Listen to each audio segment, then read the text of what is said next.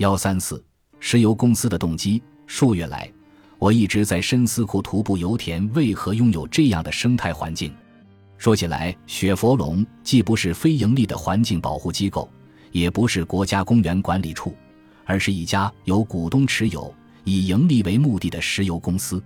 如果雪佛龙将钱花在环保方面，那么公司盈余势必减少，股东可能会控告公司。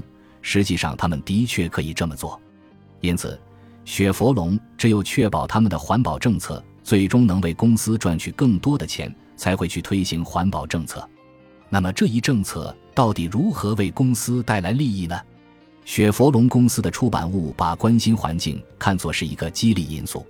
毫无疑问，这种说法是正确的。在过去的六年里，我不但采访了雪佛龙公司几十个员工，还采访了其他石油公司的员工以及非石油业人士。我发现，采取这些环保政策的背后，除了上述提到的激励因素外，还有很多其他因素。因素之一是这么做可以避免损失惨重的环境灾难。雪佛龙的一个安全代表碰巧也是鸟类爱好者，我问他促使雪佛龙采取这种环保政策的原因何在，他的答案相当简短：埃克森、瓦尔迪兹、帕波尔、阿尔法和博帕尔。事实上，它指的是三大工业灾难。一九八九年，埃克森石油公司的油轮瓦尔迪兹号在阿拉斯加外海触礁。造成大量石油外漏。一九八八年，英国北海的帕波尔阿尔法石油平台发生爆炸，造成一百六十七人死亡。一九八四年，设在印度博帕尔的联合碳化物公司的化工厂发生毒气泄漏，导致四零零零人罹难，二十万人受伤。这三个事件是近年来最严重、最广为人知、肇事企业付出最惨痛代价的工业灾难。每家公司的损失都高达几十亿美元。博帕尔灾难更是让联合碳化物公司无法经营下去。还值得一提的是，早在1969年，洛杉矶附近圣塔芭芭拉海峡的联合石油平台也发生了爆炸和漏油事件。该事件已为石油业的工业安全敲响了警钟。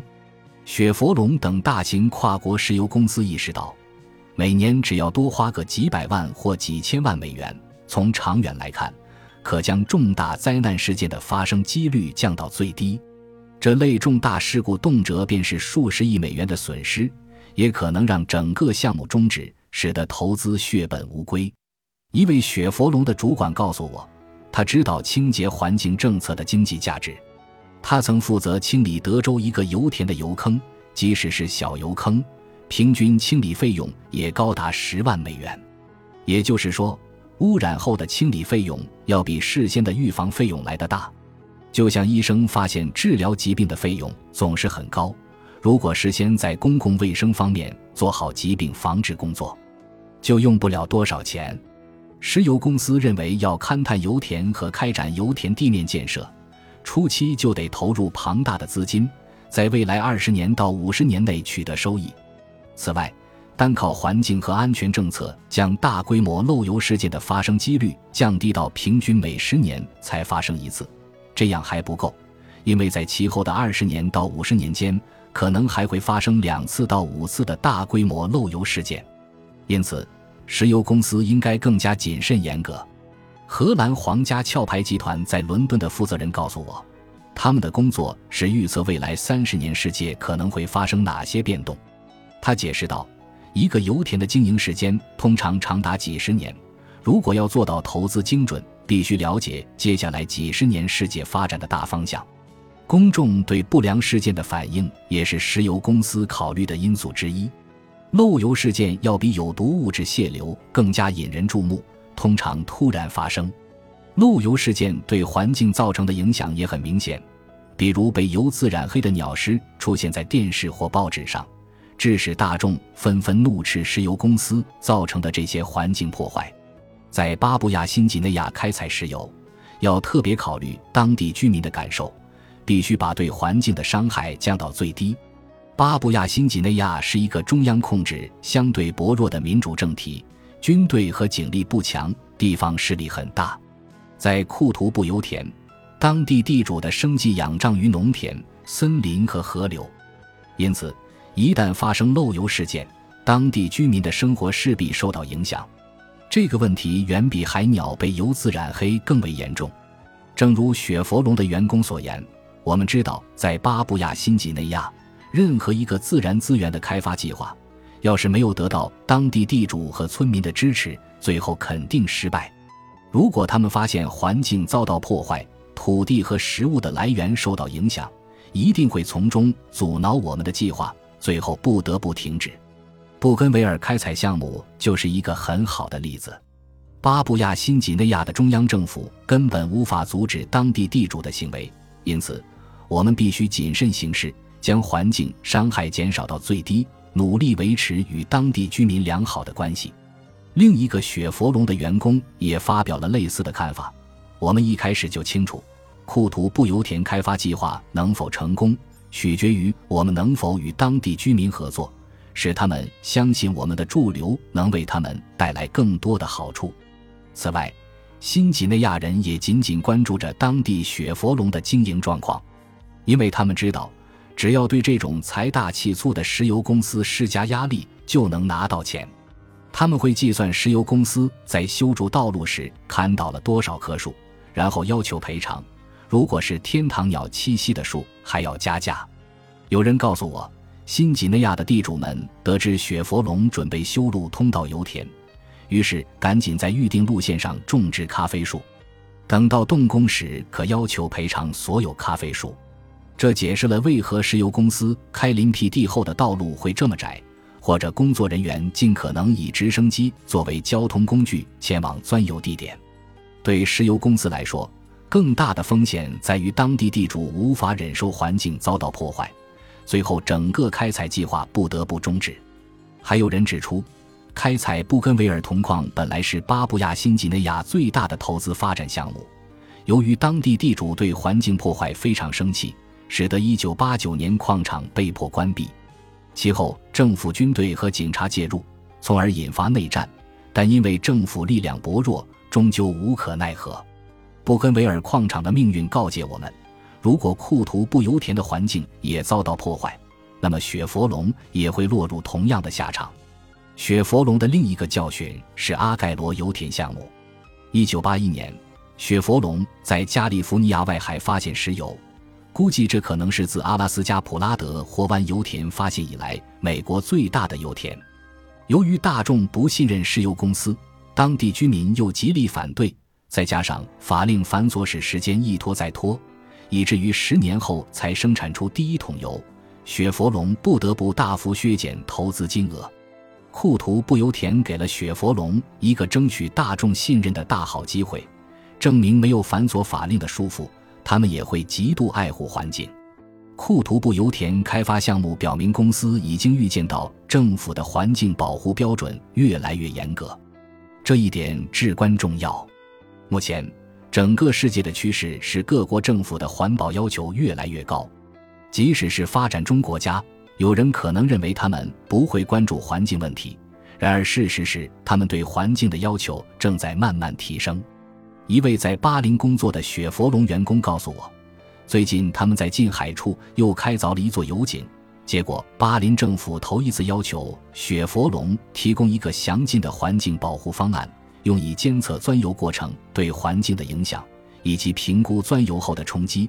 尽量不对如艮的生存和鸬鹚的繁殖的造成伤害。石油公司已经从教训中学会，一开始就建设干净清洁的设施，预防环境问题发生。这么做会相对省钱。要是等到当地政府的环境标准提高，再来更新设施，就要付出很大的代价。他们都知道，即使油田所在国的政府尚未意识到环境问题，只要还在当地经营油田。那么终有一天，这个问题会被提出来。雪佛龙推行环境清洁政策的另一大优势是，这种声誉有时能提高他们争取合同的竞争力。以最近的挪威政府的合同为例，挪威人和挪威政府非常重视环境问题。挪威政府对北海油田天然气开发进行招标，结果雪佛龙从参与竞标的各公司中脱颖而出。中标的部分原因，也许是他们在环保方面的良好声誉。有些雪佛龙的朋友认为，如果事实真是如此的话，那么这是他们严格保护库图布油田环境所获得的最大收益。一家公司所面对的观众不仅只是社会大众、政府和当地地主，还包括该公司的员工。油田开发项目涉及的技术、建设和管理问题非常复杂。石油公司的员工大多是受过高等教育、拥有高学历的专业人员，环境保护意识较强。公司的员工薪水很高，培训费用也很大。虽然雪佛龙在库图布油田雇佣的大都是当地人，但还是有一些员工来自美国或澳大利亚。这批人飞到巴布亚新几内亚连续工作五个星期，然后再飞回来与家人团聚五个星期。如此一来，花在机票上的钱也不是一笔小数字。雪佛龙所有员工都知道公司对环保的承诺，很多员工告诉我。公司的环境清洁政策有助于提高员工的士气和环保观念，反过来，这些也是公司推行环境政策的原始动力。特别值得一提的是，关心环保已成为公司选任高级主管的参考条件之一。雪佛龙最近两任首席执行官肯德尔和大卫·欧雷利都对环境问题相当关注。位于不同国家的雪佛龙员工都告诉我。任何地方的员工每个月都会收到首席执行官的电子邮件，报告公司的现阶段情况。邮件里经常提到环境和安全问题，指出公司总是把他们放在首位，而且维护环境和注重安全也会为公司带来经济效益。因此，员工深知公司对待环保问题严肃认真，并非只是将其作为秀给社会大众看的摆设。在托马斯·彼得斯和罗伯特·沃特曼写的企管畅销书《追求卓越：美国杰出企业成功的秘诀》一书里的结论与上述例子一致。这两位作者发现，如果管理层要求员工达到某种作为，那么最有效的方法就是以身作则。最后，日新月异的高科技使得石油公司在维护环境清洁方面比过去要容易。比如，现在可在一块地面钻几个互相平行或成对角线的油井，而过去则只能垂直向下开凿一个油井，对环境破坏很大。开凿油井挖出来的盐屑，现在可以抽到一处没有产油的、隔离出来的地层，而不是把这些岩层挖出来倾倒在坑洞或大海中。至于开采石油的副产品天然气，不必像过去那样就地燃烧。而是将其注入地下储气槽，有的油田用管线输送出去，或先液化储存，再用船运输及出售。现在很多油田大都使用直升机作为运输工具，而不是开辟陆路。用直升机当然成本很高，但是开路的费用加上对环境造成的破坏，其代价会比前者更大。这就是雪佛龙等几家大型国际石油公司严肃对待环境问题的原因所在。维持清洁的环境能帮助石油公司赚更多的钱，也能够长期开采新的石油和天然气。不过，必须强调的是，我并不是指当前的石油公司都注意环境清洁、有责任感、值得赞颂。媒体就经常曝光石油业长期存在的一个严重问题，即单壳油轮老旧、维修不易。近年来几次严重的搁浅、漏油事件。肇事者均为单客游轮，另外，设施老旧肮脏也是一大问题所在。那些设施在修建当时科技不及现在先进，因此污染环境，如今很难更新，费用也高，如尼日利亚和厄瓜多尔。还有一个问题就是当地政府腐败滥用职权，如尼日利亚和印度尼西亚。从雪佛龙在巴布亚新几内亚的例子看来。石油公司的确能在经营的同时兼顾环境保护，让大众受益。相形之下，同一个地区如果用于伐木或是让人狩猎和耕种，都不会产生那么多好处。雪佛龙这个例子也说明了库图布油田之所以会出现其他石油公司可望而不可及的好局面，是多种因素相加的结果。在这里，大众也扮演了一个举足轻重的角色。值得一提的是，一九八六年，我在萨拉瓦提岛发现印度尼西亚国家石油公司对自己造成的环境问题完全无动于衷；而一九九八年以来，我数次前往库图布油田参观。看到雪佛龙对当地的环境问题非常关注。两者间为何会有这样的差别？这可能是因为1986年的印度尼西亚国家石油公司是一家国营企业，而1998年在巴布亚新几内亚经营的雪佛龙是一家跨国企业。印度尼西亚人民、政府和司法机关对石油公司的做法很少过问，也没什么期待。而雪佛龙的客户主要来自欧洲和美国，他们注重石油公司的做法。印度尼西亚国家石油公司的员工也很少接触环境问题。从政治层面而言，巴布亚新几内亚是一个民主政体，公民可以阻挠开发计划。一九八六年的印度尼西亚则由军事独裁者统治，人民没有这种自由。此外，掌控印度尼西亚政府的大多为爪哇人，他们只是把巴布亚省当成摇钱树，以及安置爪哇过剩人口的地方，根本无视当地居民的意见。而位于新几内亚岛东的巴布亚新几内亚政府则恰好相反。此外，不像跨国公司必须应对日益严苛的环境标准，印度尼西亚政府并没有对印度尼西亚国家石油公司提出这一方面的要求。印度尼西亚国家石油公司经营活动范围大多在印度尼西亚境内，很少和国外大型跨国石油公司竞争。所以不必通过加强环境保护来提高自己的竞争优势。印度尼西亚国家石油公司的首席执行官更不会在每月的公司快讯中强调环境优先的政策。当然，那次我去参观印度尼西亚国家石油公司是一九八六年，不知道这么多年过去，这家公司的政策是否改变。